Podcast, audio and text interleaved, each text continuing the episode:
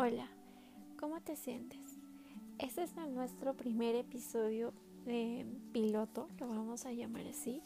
Mi nombre es Summer y este es nuestro espacio donde vamos a poder compartir y vamos a poder conversar de ciertas cosas que sin ningún lugar a duda eh, son temas muy importantes para la mayoría de nosotros. ¿Se han preguntado por qué siempre cada vez que relacionamos el tema del amor lo basamos al hecho de sufrir, de pasar penurias, de pasar eh, momentos tristes, cuando en realidad tendría que ser todo lo contrario, ¿no? Eso no quiere decir que obviamente pintemos el amor, que el amor sea lo más maravilloso. Estar en una relación siempre, sin lugar a dudas, va a estar entre las partes de sus altibajos, ¿no? Tantos momentos buenos como malos. Pero es aquí donde nosotros tenemos que saber diferenciar cuándo es que nosotras empezamos a amar demasiado. ¿Qué va a ser amar demasiado para nosotras y por qué va a estar relacionado de esta forma tan tóxica?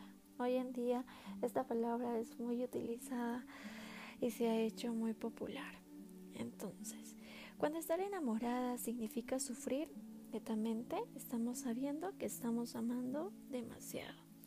Cuando la mayoría de casi todas nuestras conversaciones con nuestras mejores amigas se van a acercar netamente a hablar temas sobre esa persona. Vamos a hablar de sus problemas, de sus ideas, sus sentimientos. Y cuando así todas nuestras frases van a comenzar por él o ella. Estamos amando demasiado.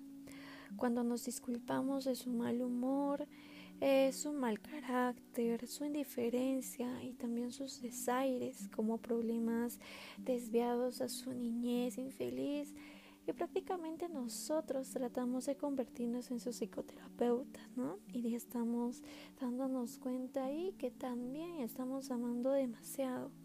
Cuando tal vez amamos de buscar ayuda de una persona o empezamos a leer libros de autoayuda, subrayamos partes importantes que quizás en nuestra mente recurre esto le podría tal vez ayudar a esa persona o esto me podría ayudar a corregir o esto me ayudaría a poder cambiarlo.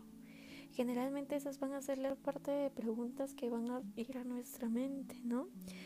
Cuando no nos gustan muchas también de sus conductas, valores y características básicas, pero la soportamos con la idea de que si tan solo fuéramos, por ejemplo, lo suficientemente atractivas o lo suficientemente cariñosas o buenas, pensamos que Él querría cambiar por nosotras, nos estamos dando cuenta que estamos amando demasiado. Cuando en sí tratamos de justificar cualquier tipo de desaire que nos haya podido hacer y nosotros tratarnos de echar la culpa de que nosotras quizás es por nuestra culpa o que si nosotros estaríamos cambiando o si fuéramos buenas o si fuéramos lo suficientemente atractivas o si fuéramos lo suficientemente seguras cambiaría por nosotras, ¿no? Entonces, estas son algunas de las preguntas. Y es ahí cuando, por ejemplo, algún tipo de relación tal vez empieza a perjudicar nuestro bienestar emocional o incluso también va a llegar a perjudicar nuestra salud e integridad física. Sin duda, estamos hablando estamos amando demasiado. A pesar de todo el dolor y obviamente la insatisfacción que acarrea amar demasiado, esta va a ser una experiencia tan común, se van a dar cuenta para muchas mujeres y también para muchos varones. Casi que creemos que es así como se deben de ser prácticamente todas las relaciones de pareja.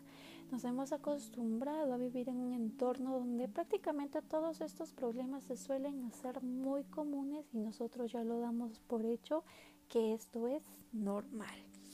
La mayoría de nosotras hemos amado demasiado por lo menos una vez en nuestra vida y para muchos de nosotras han sido un tema tan recurrente también.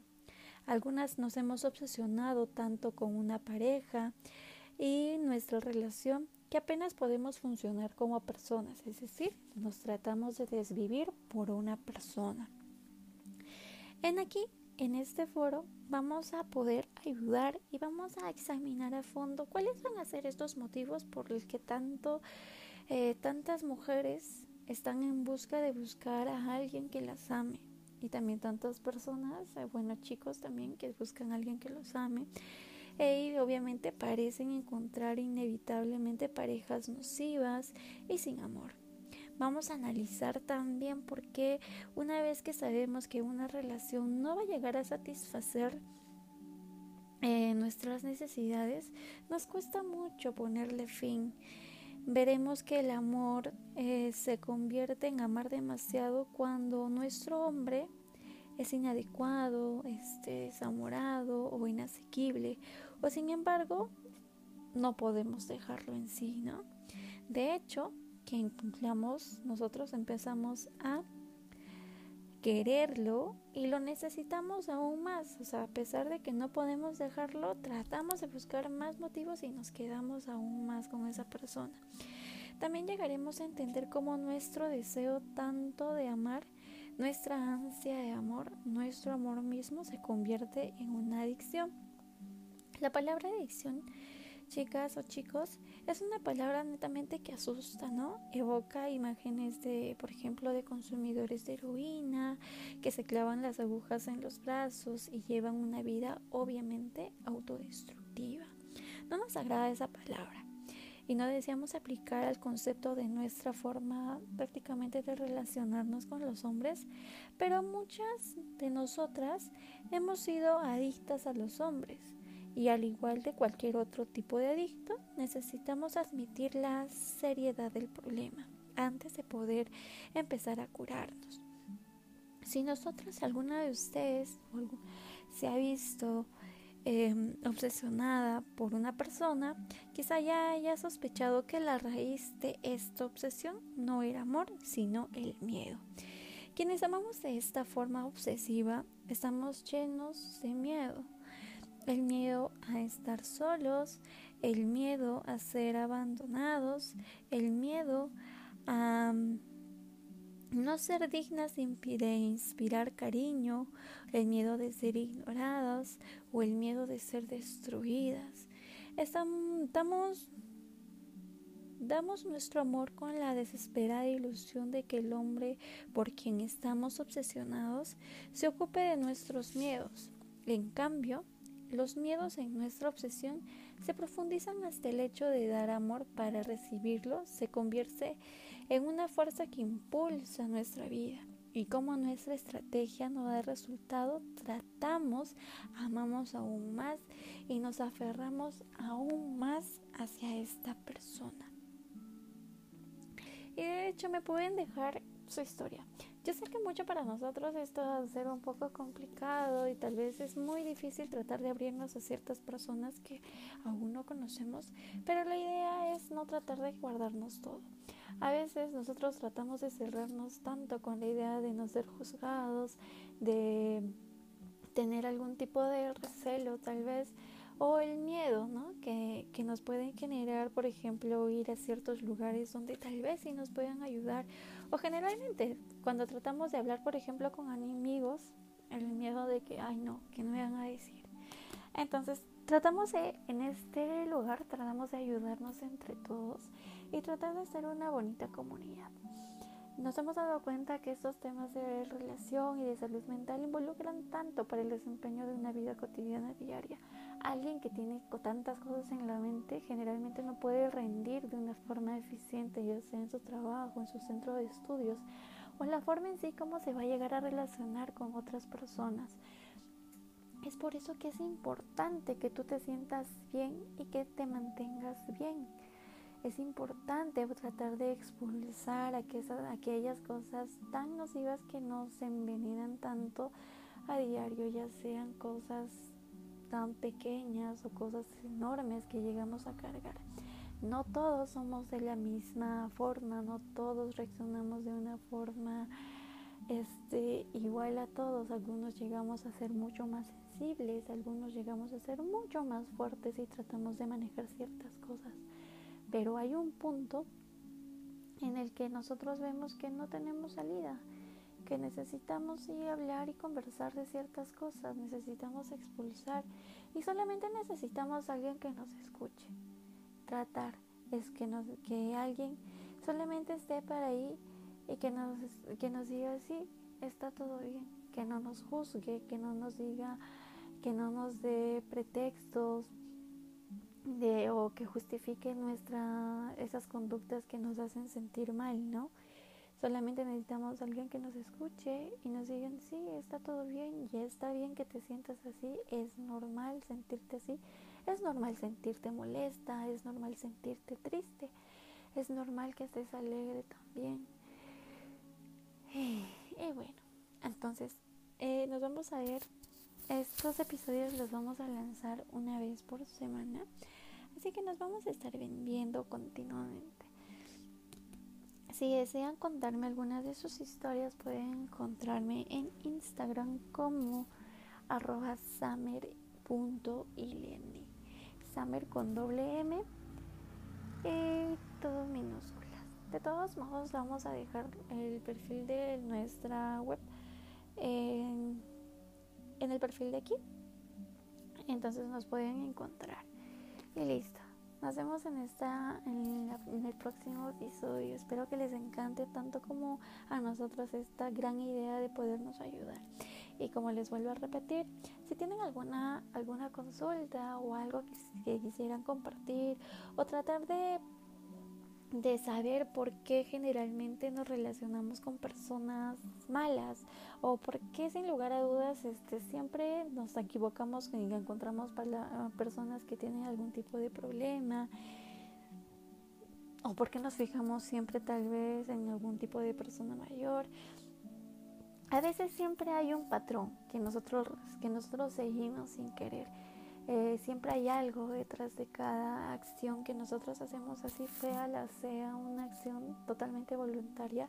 Siempre hay algo inconsciente dentro de nosotros que nos atrae. Nos atrae, por ejemplo, em, a ver, un pequeño ejemplo antes de terminar esto. Por ejemplo, si yo no he vivido, este, yo he vivido con una familia y mis papás este, peleaban continuamente. Eh, y mi mamá trataba de ayudar, o bueno, tratar siempre de apaciguar las peleas, trataba de consentir mucho a mi papá, trataba de evitar que éste se moleste, pero él igual molestaba. Ya, ese sería nuestro patrón. Entonces tú quizás como niño mm, este, creciste de una forma inconsciente y de esta forma adaptaste ciertas características que ellos tenían. Es decir, Tal vez pasa más adelante cuando encuentres a una persona similar, tú, tu instinto de querer ayudar y de querer cambiar como es lo que lo hacía tu mamá para evitar un problema, tratabas de ayudar a esa persona, tratabas de cambiar o cambiar tú para que esta persona no se moleste, para evitar algún tipo de pelea. Y si es en el caso de tu papá, tal vez tu papá también sirvió, siguió un patrón mucho más atrás donde tal vez él vivía también una familia conflictiva, donde el machismo era muy, muy remarcado y su papá le enseñó que a las mujeres se les trataba así. Y tu papá siguió ese patrón y trató de instruirte ese patrón y tú creciste con este patrón diciendo que no, bueno, es normal que los varones traten así. Y te sorprendes cuando te das cuenta que encuentras a otra persona y que es totalmente distinto. Entonces es por eso que tratamos de de, a podernos ayudar y de podernos este, acompañar en esto. Es muy difícil darte cuenta qué tipo de patrón sigues porque como les vuelvo a repetir, esto lo hacemos de forma inconsciente. No somos conscientes hasta que recién podemos darnos cuenta de, que podemos seguir un, patrón de ideas, un patrón de, de sucesos que hemos estado repitiendo y nos damos cuenta de que, oye, sí, sí tengo un cierto problema y creo que esto es a raíz de mi infancia o de mi niñez o de que siempre me ha gustado ayudar a las personas y que las personas se sientan felices, pero no importa mi felicidad porque yo soy feliz ayudando a los demás. Ese también va a ser un error importante que nosotros vamos a saber manejar. No está mal ayudar, No está mal ponernos en el otro lugar, no está mal querer hacer feliz a otra persona, pero esta felicidad no tiene que ir en contra de tu felicidad. Tú no tienes que cambiar para ser feliz a alguien. La persona que pueda estar a tu lado tiene que ser feliz estando contigo, aún tú no te sientas bien, aún hayan cosas malas para ti, esa persona tiene que ser feliz contigo. Y bueno, creo que nos hemos desviado un poquito más. Entonces hasta aquí vamos a culminar esta primera parte. Nos vemos en un próximo episodio, en el episodio número uno. Que les vaya bien, este, sonrían mucho y estén muy contentos. Que esta época de pandemia no sea motivo para tener muchos más eh, desequilibrios emocionales que hoy en día todas las personas están pasando. Tratar de no deprimirnos y saber que pueden contar con una amiga más. Nos vemos en el siguiente